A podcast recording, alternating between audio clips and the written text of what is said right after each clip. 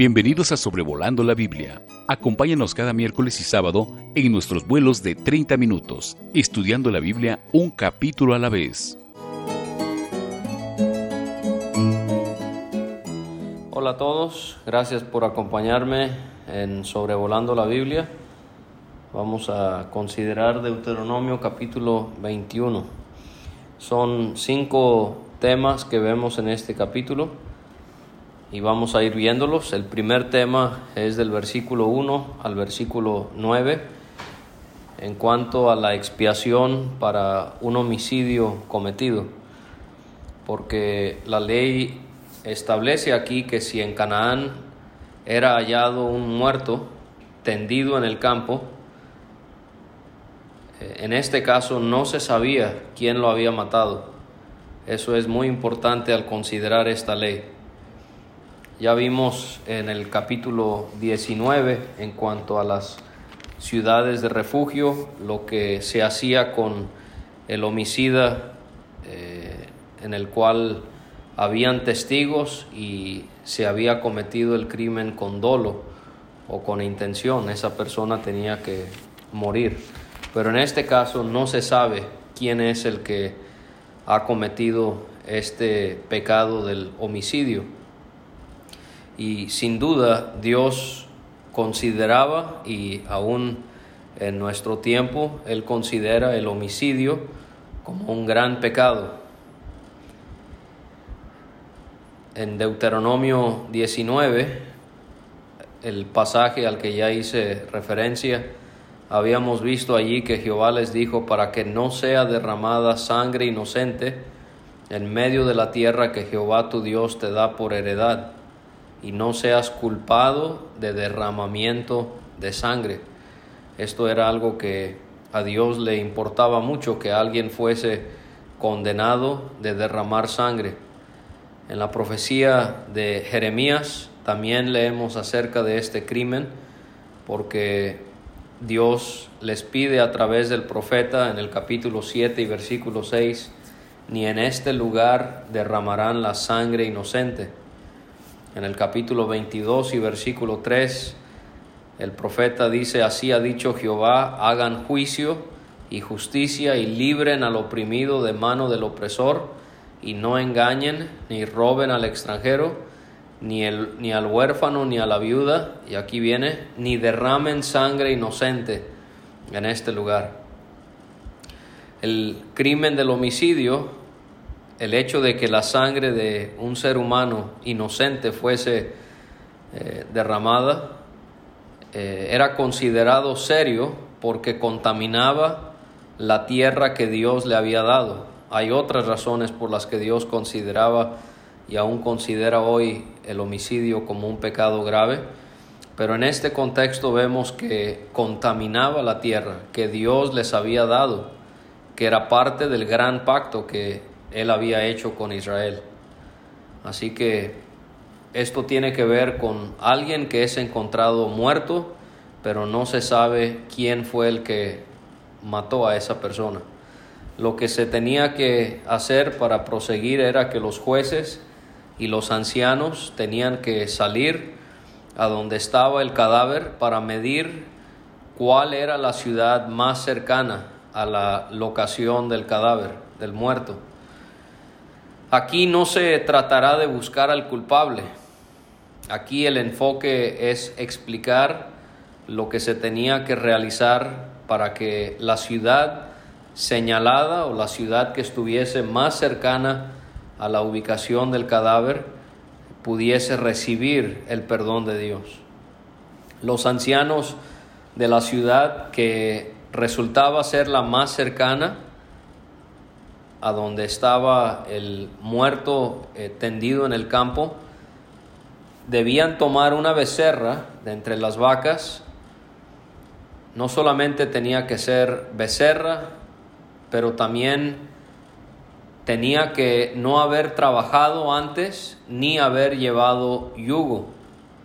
En la tradición judía, un animal que había llevado yugo era considerado inmundo.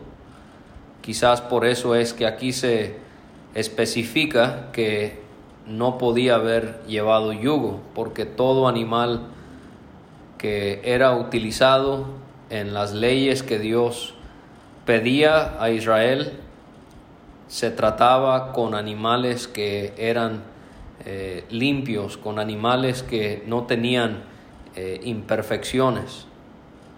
Los ancianos eh, entonces llevaban a la becerra a un valle escabroso o rocoso, donde no se había antes sembrado ni arado, y allí debían quebrar la cerviz de la becerra o el cuello.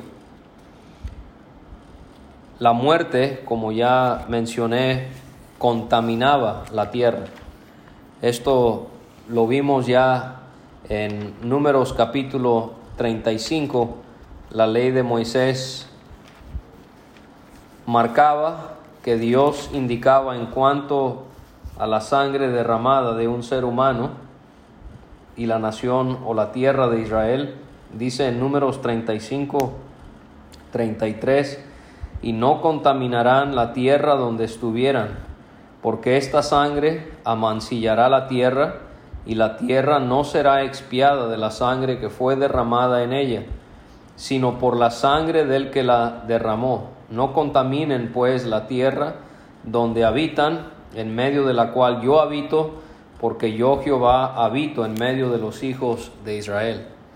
Así que no solamente era porque contaminaba la tierra, que era un símbolo del pacto entre Jehová e Israel, pero también porque era donde Dios moraba entre su pueblo. Y esto lo vemos en cuanto a la sangre exigiendo justicia derramada sobre la tierra, lo vamos a ver otra vez en el versículo 23 de este mismo capítulo, pero también lo encontramos en aquel primer caso de homicidio del cual nos habla la Biblia, que es el de Abel, que su propio hermano le mató. Leemos de eso en Génesis 4, versículos 10 a 12, como la sangre de Abel clamaba a la presencia de Dios, como si fuera exigiendo que se hiciese justicia. También el escritor a los hebreos en el capítulo 12 eh, y versículo 24 menciona este asunto también. Quizás también a esto podemos relacionarlo lo que, con lo que leemos en los Salmos, en el número 9, versículo 12, porque el que demanda la sangre se acordó de ellos, no se olvidó del clamor de los afligidos. El profeta Isaías denuncia el pecado de Israel y dice, porque miren que Jehová sale de su lugar para castigar al morador de la tierra por su maldad contra él y la tierra descubrirá la sangre derramada sobre ella, y no encubrirá ya más a sus muertos. Y esto es algo que podemos quizás aplicarlo a nuestras vidas. Lo más seguro es que ninguno de nosotros vamos a derramar la sangre de un prójimo, literalmente hablando, de matar a alguien físicamente pero pudiéramos aplicarlo al tema del aborto. Como cristianos tenemos que estar claros que no importa lo que diga nuestra sociedad o lo que o las leyes que pasen los gobiernos que están por encima de nosotros, el aborto es derramar sangre de personas inocentes, en este caso de fetos o de bebés como quiera llamarlos, son criaturas que han sido formados por Dios, que tienen vida, que tienen alma y que por lo tanto es homicidio derramar su sangre. Estos ancianos que se mencionan forman parte del cuerpo de líderes que establecían la justicia en Israel en representación de Dios.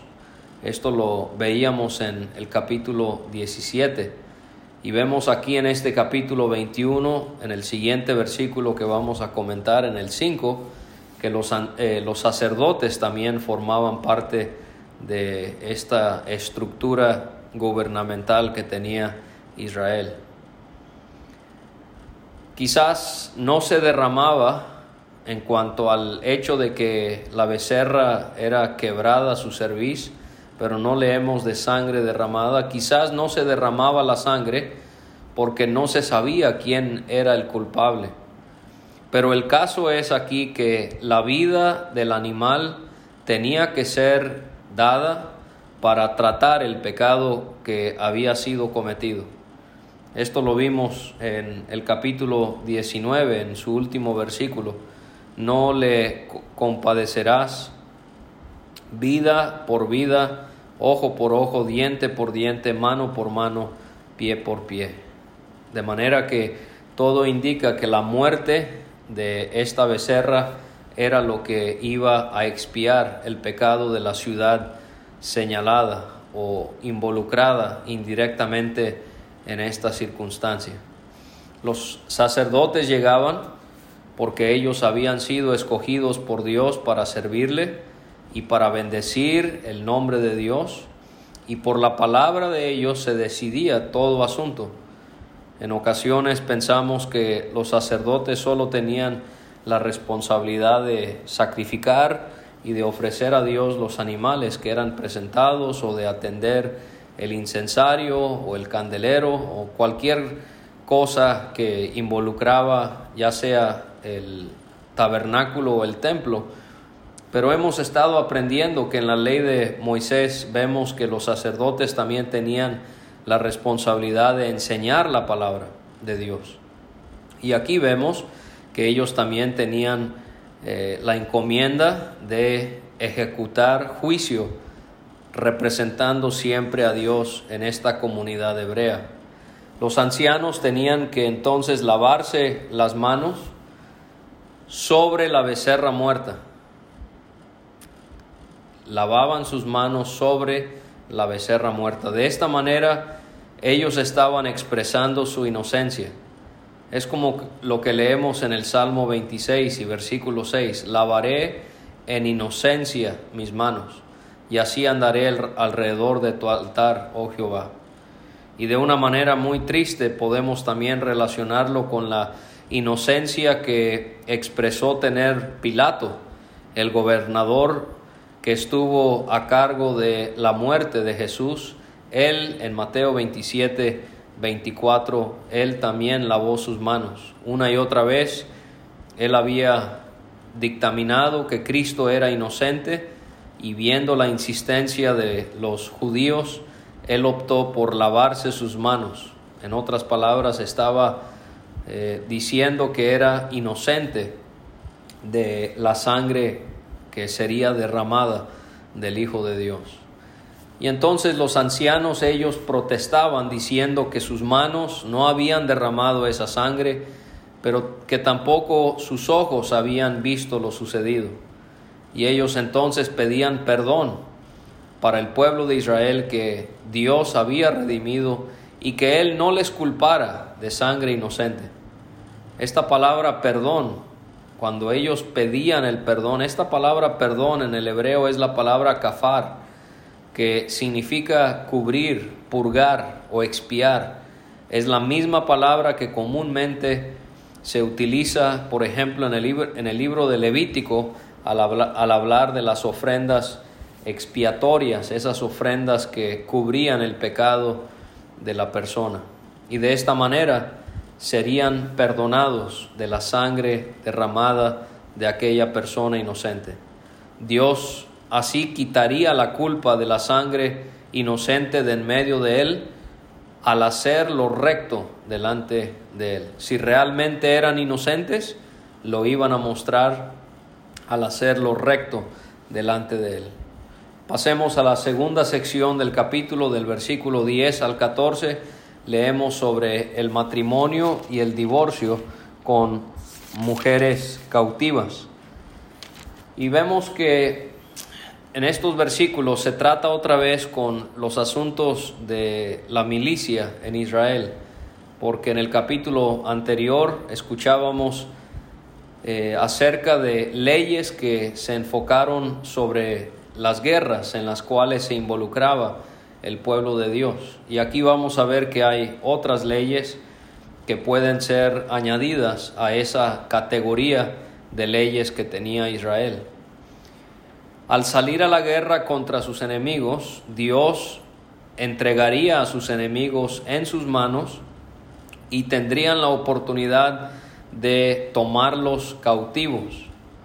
Y aquí vemos que la ley de Dios especificaba que si entre los cautivos veían a una mujer hermosa y la codiciaban y la tomaban para sí por mujer, ellos tenían que hacer ciertas cosas que vamos a considerar para poder unirse a ellas en matrimonio. Ahora, Deuteronomio 7 hace claro que tenían prohibido casarse con las mujeres de Canaán. Pero esto es diferente porque estas son mujeres que han sido conquistadas por, eh, por Israel perteneciendo a una nación que había sido conquistada y ahora ellas quedan cautivas y se da a entender que estas mujeres se convertían a Jehová, de manera que no están quebrantando el mandamiento de no casarse con mujeres eh, de esa región. Y Dios va a dar una serie de leyes para que nadie abusara o se aprovechara de una mujer que había sido puesta en cautiverio por Israel. Una mujer cautiva podía ser una de las personas más vulnerables y Dios muestra su misericordia no solamente en este caso, pero la ley muestra misericordia a, los huérfanos, a las viudas, a los pobres. Eh, aunque la ley era estricta, aún en la ley podemos ver una y otra vez la gracia y la misericordia de nuestro Dios. Ahora, cuando usa esta palabra, nuestra traducción en la Reina Valera, codiciaban, eh, no vaya a pensar que estaban pecando al desear a estas mujeres, cuando la ley marcaba no, no codiciarás, sino esta palabra en hebreo realmente debería de traducirse como amar o como sentirse unido a alguien. O sea, veían una atracción, pudiéramos decirlo así. No era que codiciaban a esta mujer en el sentido de desearla y de pecar con su vista y con sus pensamientos, sino que más bien se enamoraban con una mujer, se sentían atraídos a una mujer. Y si este era el caso, la metían en su casa, se raparía la cabeza y se cortaría las uñas. Quizás el raparse la cabeza y quitarse las uñas, todo esto tenía que ver con el cambio que había en sus vidas de estas mujeres, de adorar dioses paganos para ahora convertirse al Dios de Israel. Quizás podemos asemejarlo a la conversión de Ruth, la moabita, que ella habrá sido idólatra y se convirtió a Dios. Lo mismo con Raab, la ramera, idólatra, ramera, muchas cosas en su vida que estaban mal, pero ella por la gracia de Dios se convirtió a él. Los egipcios, cuántos dioses adoraban ellos y hubieron algunos que se convirtieron a Jehová. Qué precioso es pensar de gentiles perteneciendo al pueblo de Israel y adorando al único Dios vivo y verdadero. Raparse la cabeza, por ejemplo, era parte del rito de la purificación para los leprosos o para los que habían cumplido con el voto del nazariato. Esto lo vemos en Levítico 14 y en Números 6. Entonces, quizás de esta manera, al raparse su cabeza, al cortarse sus uñas, ellas estaban removiendo o quitando cualquier asociación que ellas tenían con su antigua nación y todo el pecado, sea religioso, sea moral o de cualquier carácter, eh, se estaban distanciando de eso.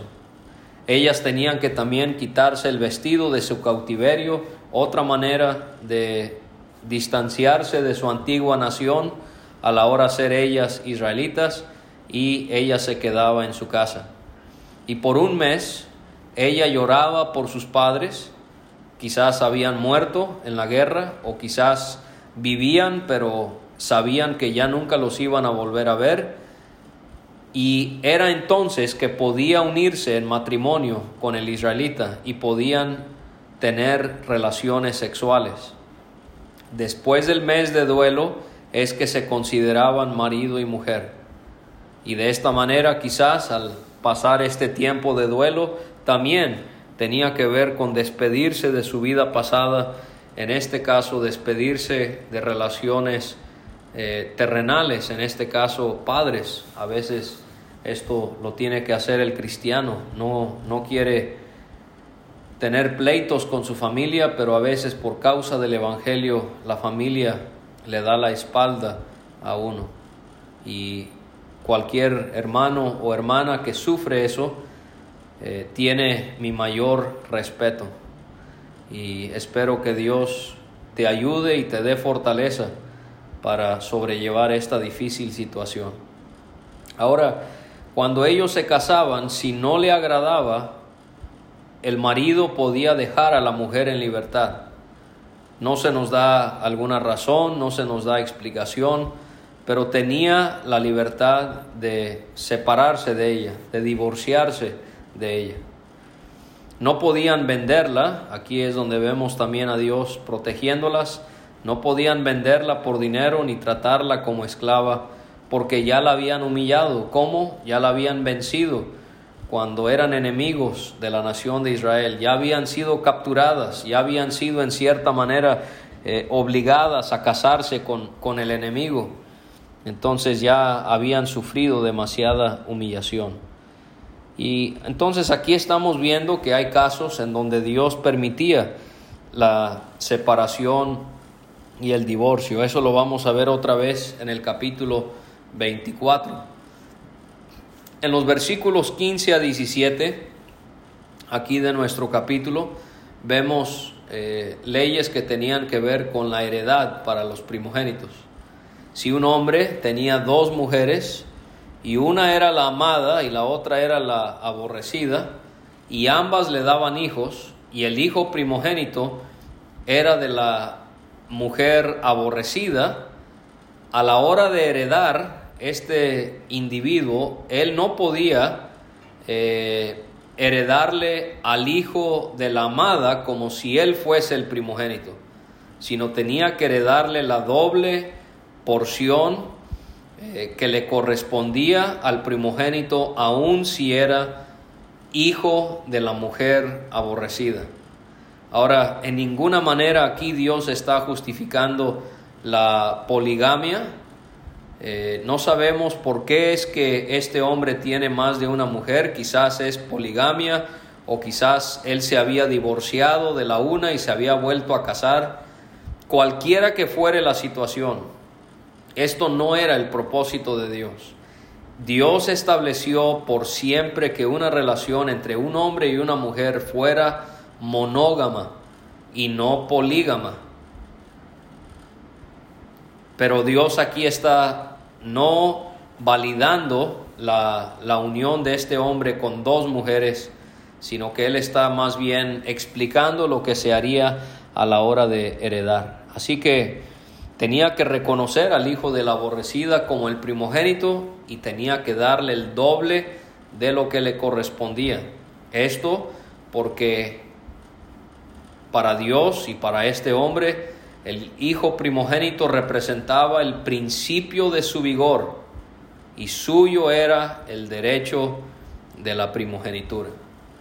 Y ahí vemos una relación interesante que debemos de tener los padres hacia nuestros hijos. Ellos son el principio de nuestro vigor. Dios quiere que padres varoniles que muestren lo que es un verdadero hombre pueda serle de ejemplo a sus hijos. Son el principio de su vigor. No somos amiguitos, eh, no somos eh, compañeritos, somos sus padres. Ellos son el principio de nuestro vigor. Y vivimos en una sociedad donde eh, el hombre se ha afeminado en la manera en la que se vista, en la manera en la que se comporta, en la manera en la que habla. Debemos de ver la figura paterna la figura varonil que Dios quiere ver en cada padre para el bien de sus hijos y el ejemplo que ellos reciben de ellos.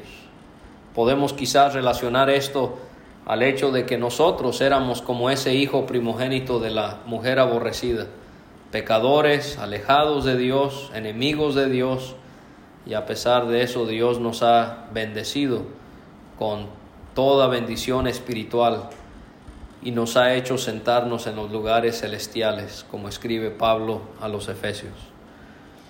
En los versículos 18 a 21 vemos la pena de muerte para los hijos rebeldes.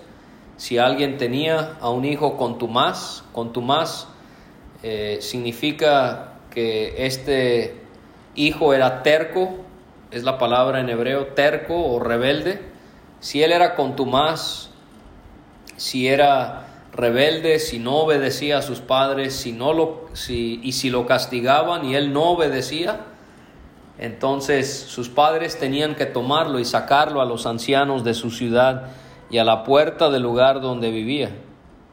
Esta, esta persona, este hijo desobediente, era maldecido por Dios. La ley decía eso en Éxodo 21, 17. Igualmente, el que maldijere a su padre o a su madre morirá. En Deuteronomio 27 vamos a llegar a ese capítulo en el versículo 16 se recitaba delante del pueblo de Israel, a lo cual tenía que decir todos amén, maldito el que deshonrare a su padre o a su madre. Y entonces los padres tenían que decirle a los ancianos que este hijo era contumaz, rebelde, desobediente, glotón, borracho. Vemos aquí entonces que no era un niño de siete años que va a ser apedreado. No pensemos que Dios es un Dios tan injusto y tan severo. Este ya es un adolescente, sino un adulto que tiene la capacidad de ser glotón, de ser borracho. Es alguien que está plenamente consciente de lo que hace y este hijo tenía que ser apedreado hasta que muriera. Y de esta manera quitaban el mal en medio de ellos y el resto del pueblo oía y temía. Esta es una frase que se repite en Deuteronomio unas nueve veces, el hecho de quitar el mal en medio de ellos. 13.5, 17.7 y 12, 19, 19, 21, 21, 22, 21 y 22 y 24 y 24, 7. Y también se repite unas cuatro veces el hecho de que ellos, el resto del pueblo, cuando alguien pecaba y era castigado, tenían que oír y temer. 13, 11, 17, 13, 19, 20 y aquí en 21, 21. Y para terminar en los versículos 22 a 23, la quinta cosa que nos presenta este capítulo 21 de Deuteronomio es acerca de los cuerpos colgados en un madero. Si alguien cometía un crimen que era digno de muerte y lo mataban, debían colgarlo en un madero no era colgado y moría por asfixia, sino que eran matados y después colgados como testimonio al pueblo de, de, Israel para que vieran el pecado cometido y las consecuencias que tiene el pecado. Esto lo practicó Josué, por ejemplo, esto lo vemos en el libro que lleva su nombre, capítulo 8 y capítulo 10. Pero no podían dejar su cuerpo colgado sobre el madero durante la noche, sino que debían enterrarlo el mismo día porque esa persona era maldita por Dios. Y otra vez, era para que no se contaminara la tierra. Así que terminamos donde iniciamos. Dios estaba interesado que el cuerpo fuese bajado del madero antes de que anocheciera para que la tierra no se contaminara. Y aquí, aunque no puedo yo explicárselos porque no lo entiendo, Aquí tenemos que mencionar Gálatas 3:13, como Cristo, Él se vio relacionado con esta ley. Cristo nos redimió de la maldición de la ley, hecho por nosotros maldición, porque está escrito, maldito todo el que es colgado en un madero. Podemos adorar a Cristo al pensar que Él fue hecho maldición por nosotros en esa cruz. La maldición que debió ser nuestra la muerte por nuestros pecados fue suya y Él lo sufrió para poder quitar esa maldición de nosotros y para poder redimirnos de la maldición de la ley que estaba sobre nosotros. Gracias por acompañarme. Nos reencontraremos aquí el día miércoles para continuar con el libro de Deuteronomio. Gracias por escuchar este estudio. Escríbenos a sobrevolando la Biblia gmail.com. Visita nuestra página www.graciamasgracia.com. Hasta la próxima.